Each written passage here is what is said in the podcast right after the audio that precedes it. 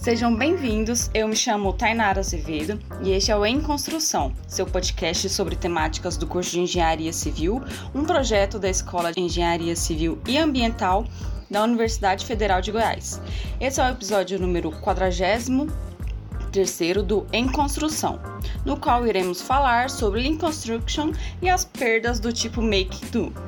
Bom, para a gente se situar um pouquinho sobre a temática do episódio de hoje, é, autores destacam que as improvisações estão presentes em todas as etapas do canteiro, dificultando identificá-las e evitá-las, sendo necessário um controle rigoroso dos processos construtivos, investimentos em mudança cultural, propícia à improvisação e padronização.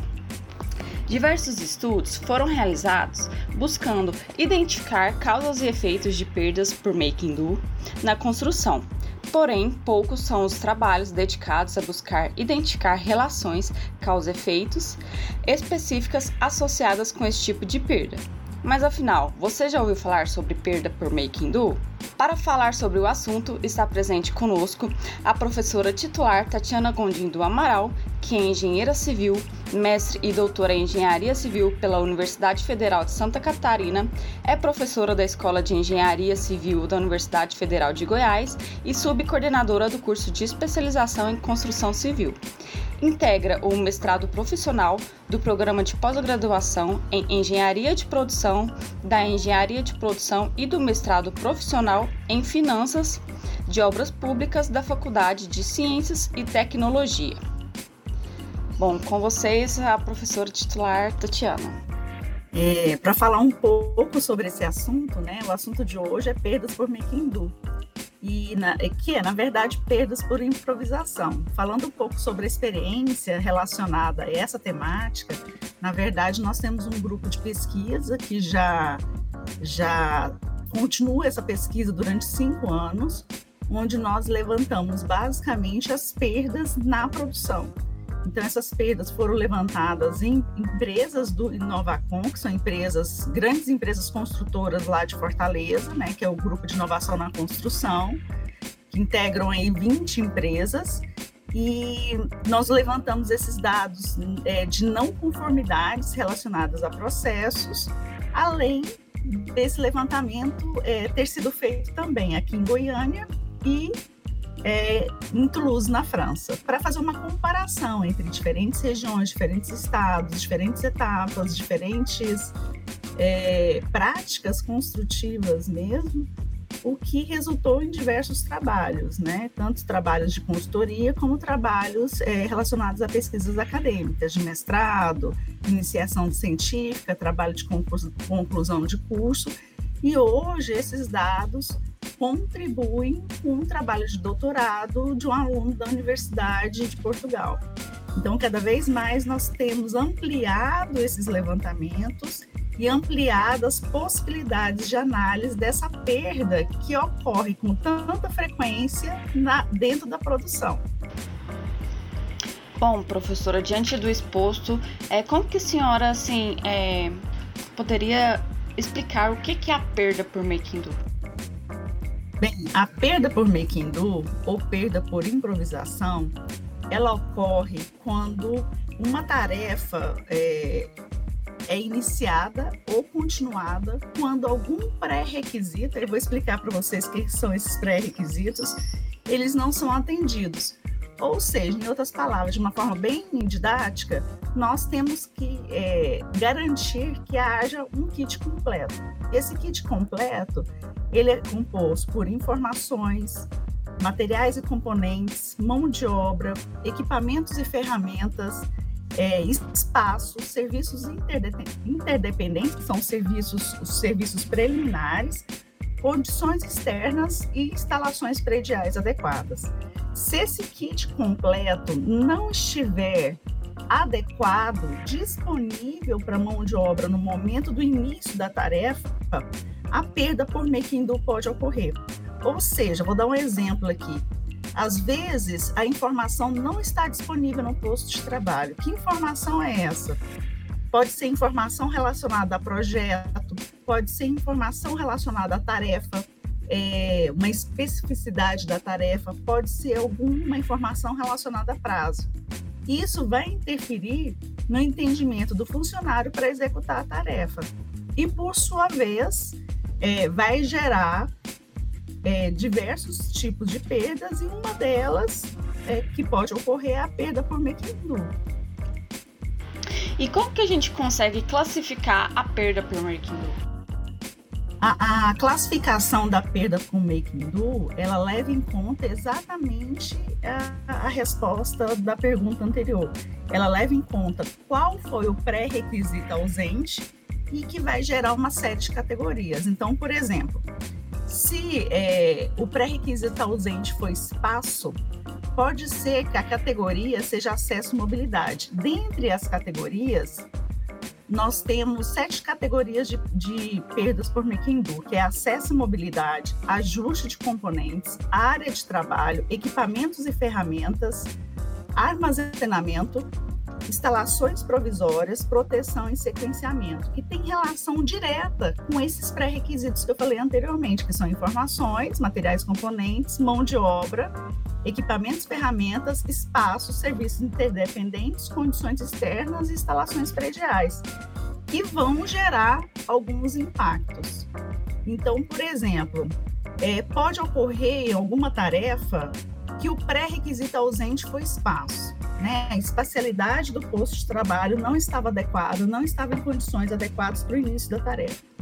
Então, provavelmente, a categoria relacionada à perda com Mequindu vai, ter, eh, vai ser classificada como área de trabalho e que, por sua vez, vai gerar uma série de impactos. Dentro dos impactos desse universo, dessa classificação das perdas com Mequindu, nós temos diminuição de produtividade que ocorre bastante, desmotivação da mão de obra, perda do material, principalmente relacionado a, a, a, ao retrabalho, que também é um impacto, né? O retrabalho é um impacto, eles estão muito associados. Eu tenho redução da segurança, e aí a segurança do trabalhador com relação, às vezes, à ausência de uma, de uma proteção coletiva ou individual. Redução da qualidade, falta de terminalidade do trabalho e interrupção do trabalho. Dentre esses, assim, na verdade, essas combinações são diversas. Então, assim, lembrem é, que nós temos diversas possibilidades de pré-requisito ausentes, diversas possibilidades de categoria e diversas possibilidades de impacto. Ou seja, às vezes, numa determinada tarefa, eu tenho mais de um pré-requisito ausente que vai gerar uma determinada categoria e que, por sua vez, vai gerar mais de um impacto. Então, por exemplo, às vezes, um problema inicial vai gerar diminuição de produtividade, desmotivação, perda do material e retrabalho. Obviamente, às vezes tem algum impacto que ele tem um percentual maior com relação ao outro. Né? Às vezes a diminuição de produtividade ela é mais significativa, o percentual dela é maior do que a desmotivação, mas de forma conjunta elas ocorrem. Então, é, essa, é, essa classificação, além dela ser complexa, é complicado de você conseguir garantir que esse ambiente de trabalho, né, essa, esse fluxo da construção, esse ambiente, que é um ambiente de improvisação, que nós sabemos dentro do canteiro de obras, principalmente canteiro de obras brasileiros, né? É, não tenha nenhum tipo desses problemas que você tem anteriormente.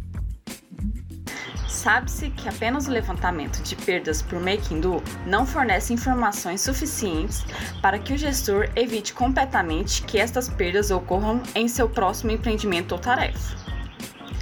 Vários autores destacam a dificuldade na identificação e classificação das perdas por making do, apontando as necessidades de se aprimorar os métodos utilizados e desenvolver análises mais quantitativas e os limites aceitáveis por, mer por perdas por making do. Gostaria que você comentasse um pouquinho sobre isso, professora. Essa pergunta é super importante, é uma pergunta bastante inteligente. Parabéns aí pela pergunta.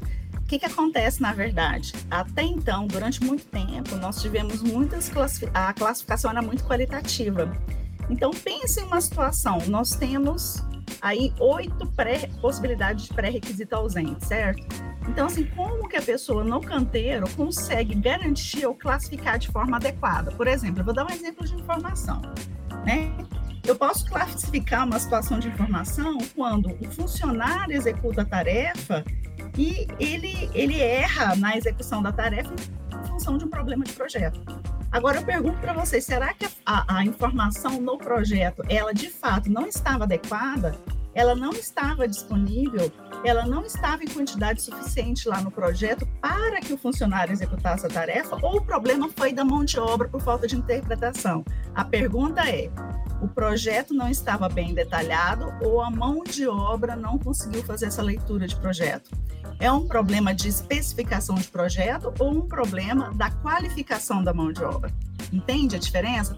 Então, essa classificação ela é muito sensível. Ela, ela sofre, vamos falar assim, uma interpretação da pessoa que tá, está classificando. Só que isso, no nosso, no, no, nosso grupo de pesquisa, esse problema foi superado. Por quê? Porque nós temos essa primeira classificação que, sim, ela é qualitativa, ela é manual, ela é interpretativa, e depois nós fazemos uma modelagem matemática desses dados, tentando obter uma assertividade dessa classificação, ou seja, pelo modelo utilizado, esse modelo vai corrigir essas discrepâncias de interpretação do, da, do responsável pela coleta de dados, entende? Então, outra questão que também envolve é, para cada é, não conformidade existente, às vezes nós temos diferentes combinações. Nós temos três, quatro pré-requisitos ausentes que eu posso classificar em diferentes categorias que pode é, gerar diferentes impactos. Ou seja, é uma combinação, uma teia é, que é, quantos por cento, vou dar um exemplo, quantos por cento dessa perda para o making do gerou diminuição de produtividade? Quantos por cento está relacionado ao impacto de diminuição de produtividade? Quantos por cento está relacionado ao impacto de perda de material ou retrabalho? Então, nós temos dois tipos de decisão. Ou a gente divide essa entrada por as diferentes saídas, ou simplesmente classifica por aquela, aquela característica que é mais marcante, que é mais premente, que determina melhor o, o, o evento, o problema. Uma, e isso, e isso, de qualquer forma, pode ser corrigido pela modelagem matemática, tá? Só para exemplificar para vocês, é, quando nós combinamos a, os pré-requisitos, as categorias dos impactos, por exemplo, informação, igual eu dei o exemplo, ela pode estar indisponível e inapropriada. Ela pode estar disponível e inapropriada. E ela pode estar disponível e adequada. O que, que nós queremos? Que a informação esteja disponível e adequada. Essa é a situação positiva. Qualquer uma das duas situações que você tem anteriormente, ela é considerada negativa. Ela é considerada, ela possivelmente vai gerar uma perda para o então, assim, falando da categoria agora, acesso e mobilidade, por exemplo, ela pode ser, o acesso pode ser inapropriado ou apropriado, adequado. O adequado que nós, nós queremos. E essa situação ela é binária. Só que tem situações que nós temos quatro, cinco possibilidades. Por exemplo, espaço de trabalho. Ele pode ser inapropriado inexistente, ele pode ser adequado inexistente, ele pode ser apropriado existente, ele pode ser adequado existente. Ou seja, eu quero o adequado existente. Então, observem que essas diferentes combinações, eu estou falando de pré-requisitos, categoria e impacto, geram, nós já fizemos essas combinações, modelando matematicamente, 107 mil oportunidades de ocorrência de perdas por making ou seja, alguém vai me falar, não, é impossível, não adianta você medir, porque sempre vai ocorrer perdas por making do. Sim, eu concordo.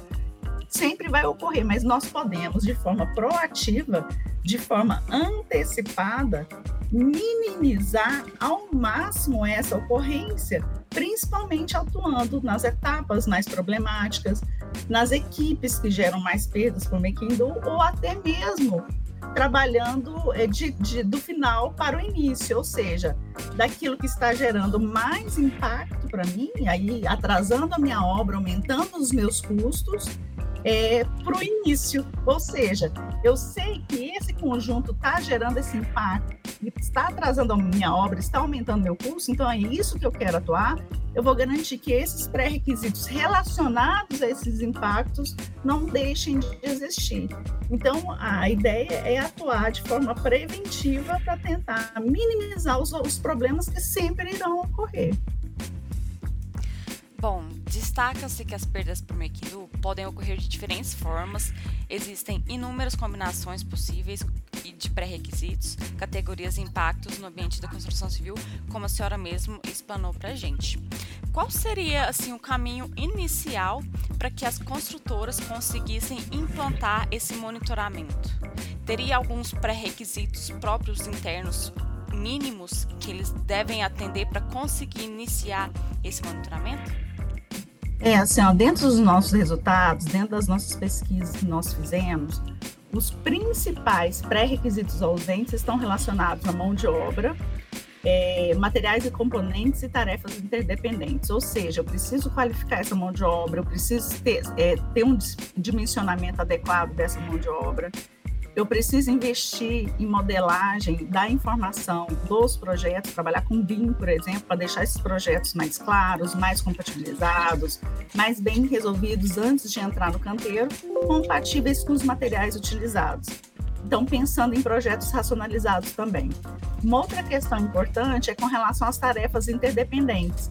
Então, eu preciso garantir que a tarefa antecedente ela esteja concluída, verificada com relação à qualidade e com relação à especificação de projeto, que foi o que se espera dela para que a tarefa conseguinte inicie.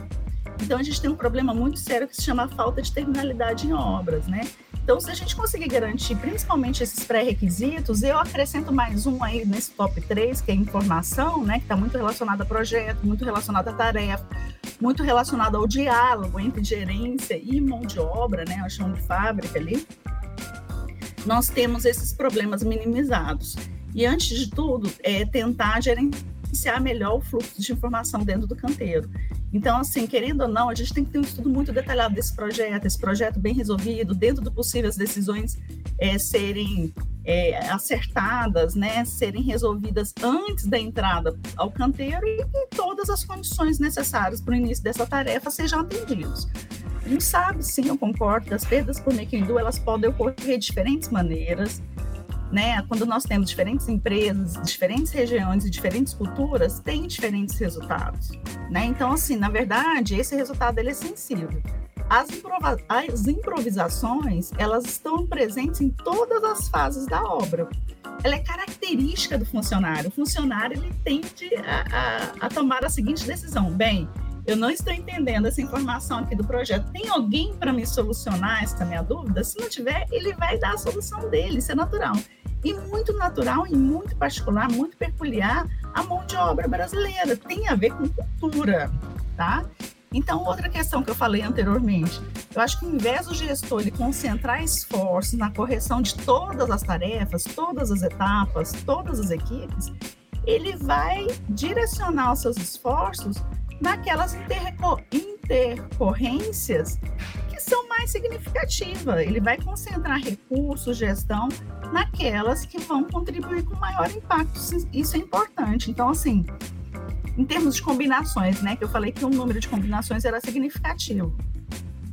Por exemplo, a gente sabe dentro das nossas combinações que o pré-requisito de informação ele resulta em um maior impacto na redução das perdas de materiais.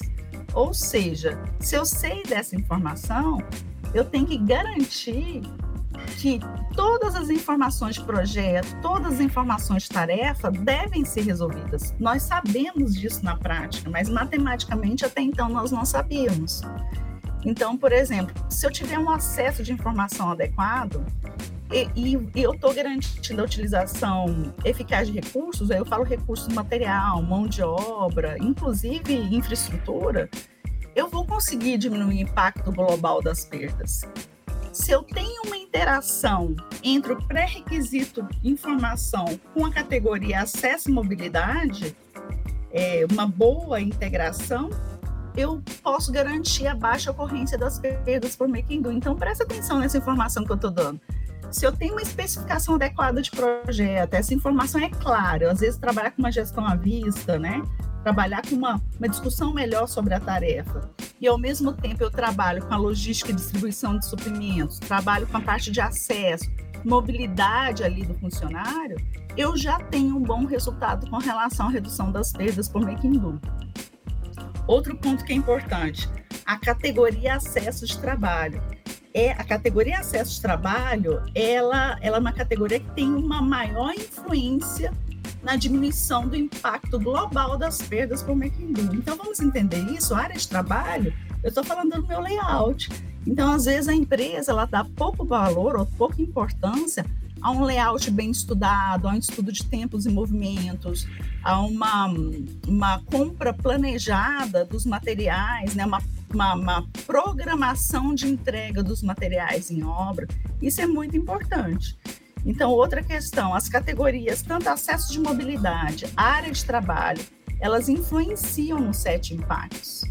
Então, a gente tem que investir muito em logística e distribuição de suprimentos, em layout de canteiro, estudo de tempos e movimentos. Então, assim, às vezes são pontos que são negligenciados pelas empresas e que exigem baixo investimento e que se obtém é, é, excelentes resultados é, com relação às perdas é, por improvisação na produção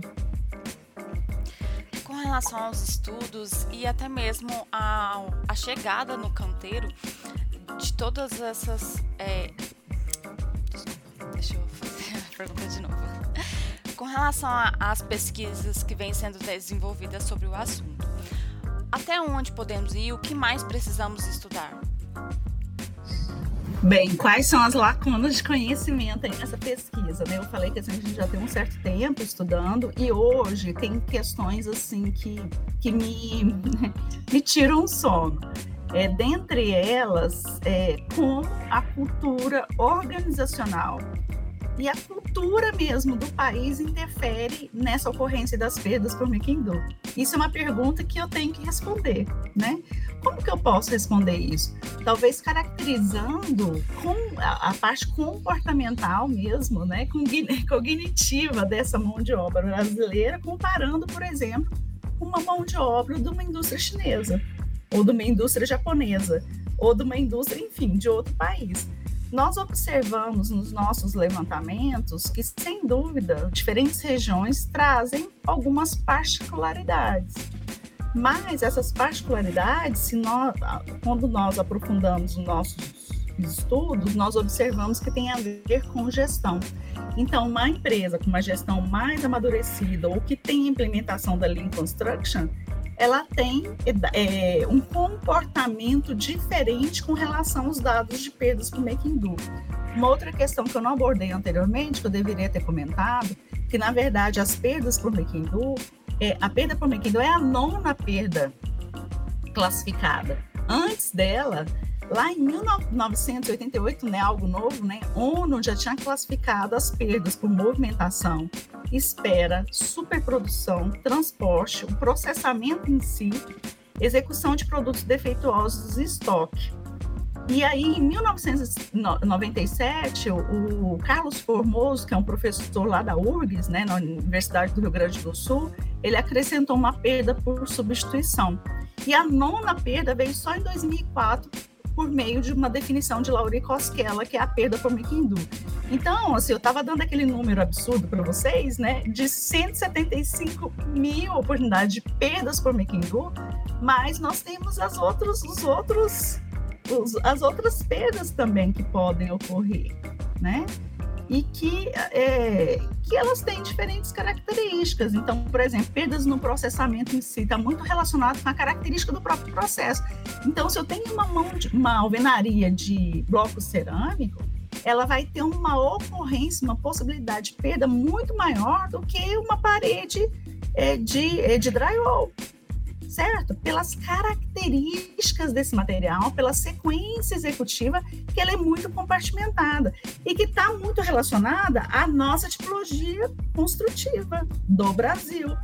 Então, sem dúvida, a cultura ela vai interferir no modo de construir, né, na, na padronização do processo padronizado, mas ela interfere no comportamento. Então, assim, até um dia em conversa informal com um professor japonês, ele, ele estava comentando comigo. É, o que, eu perguntei para ele o que, que vocês fazem é, para evitar que a tarefa demandada para o funcionário seja, seja executada de acordo com o projeto e de acordo com a especificação. Ele me respondeu: nós não temos esse problema. Se o funcionário recebeu informação de projeto, informação da tarefa, ele vai executar nas características, no prazo e no custo determinado. Né? Ele não vai, ele não vai alterar o percurso dele. Isso não ocorre aqui no Brasil.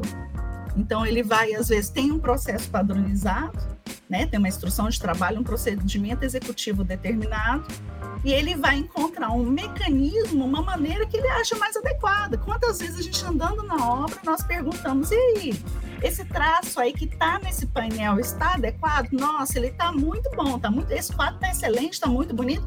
E ele tira do bolso um, um, traço alternativo no papelzinho, mas eu estou executando esse daqui que meu cunhado me passou.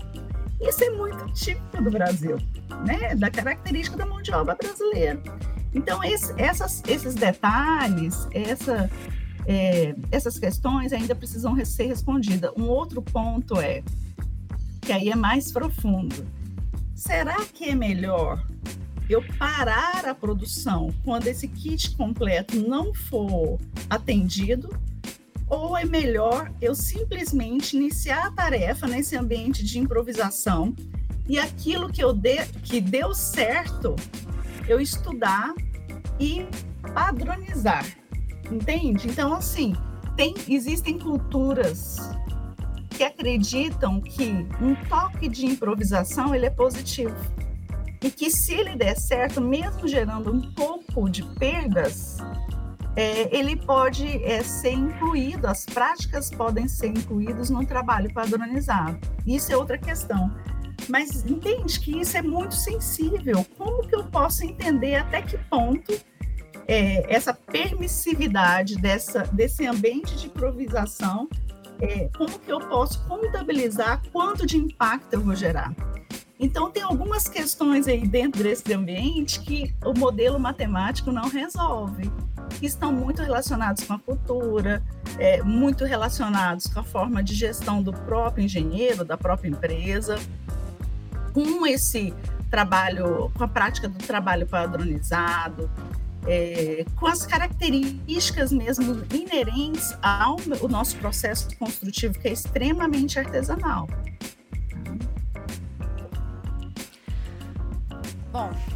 Gostaria de agradecer a você, professora Tatiana, pela sua participação nesse episódio e abrir, espaço para que você dê uma mensagem final aos nossos ouvintes. É, eu agradeço aí ao podcast Em Construção pelo convite. É sempre um prazer falar sobre perdas por making do, perdas por, por improvisação e convidar as empresas construtoras, principalmente as empresas construtoras goianas e por que não de outros estados, né, que tiverem interesse de fazer os seus levantamentos, para nós termos um banco de dados mais completo do que nós temos hoje. Hoje nós temos um banco de dados bastante rico, hoje nós temos 25 empresas dentro do nosso banco de dados, e hoje já foram analisados mais de 170 mil dados é, de perdas de do, é, de perdas da produção que foram classificados como perdas por do. Né? Dessas perdas por do, nós temos 8.789 classificações, muito provenientes de duas plataformas de, é, de gestão, que é o QuizQuality e o Melius. Né? Assim, independente dessas plataformas aí de coleta de dados, que basicamente são fichas de verificação de serviços digitais, esse levantamento pode ser feito presencial ou de outro banco de dados também. E hoje nós analisamos, é, é, nós fazemos diferentes análises dentro do ambiente do Power BI. Então, nós temos uma primeira análise utilizando a árvore hierárquica ou árvore de decomposição, onde nós analisamos as relações entre os pré-requisitos, categorias e impactos. Nós utilizamos a análise gráfica de funil, onde nós analisamos as etapas e suas relações com as equipes de maior ocorrência de perdas. E por último, nós analisamos o gráfico de faixas, né? O gráfico de faixas, ele é um gráfico que consegue identificar as interações entre os pré-requisitos, categorias, impactos e como eles interagem dentro desse banco de dados. Então, é uma, uma análise muito rica.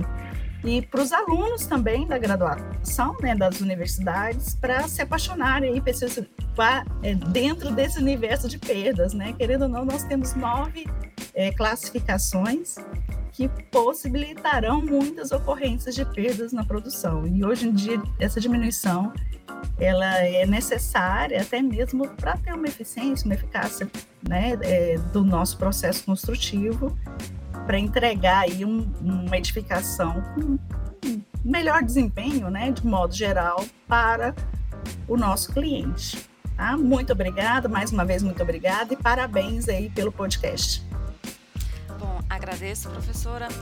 Este episódio teve patrocínio do CREA Goiás e para quem tiver interesse em saber um pouco mais sobre as inovações da construção civil, ouçam o oitavo episódio que falou sobre Lean Construction na prática com Sérgio Kemer e o episódio quadragésimo sobre Lean Construction na prática, cases e experiências para estratégias de otimização na gestão de edificações verticalizadas, com a professora Tatiana Amaral. Mais uma vez, obrigada pela participação e você que nos ouviu até o momento, nos siga na nossa rede social, arroba emconstrução.ufg. Nos vemos nos próximos episódios, muito obrigado e até a próxima. Em Construção, o seu podcast número 1 um de engenharia civil.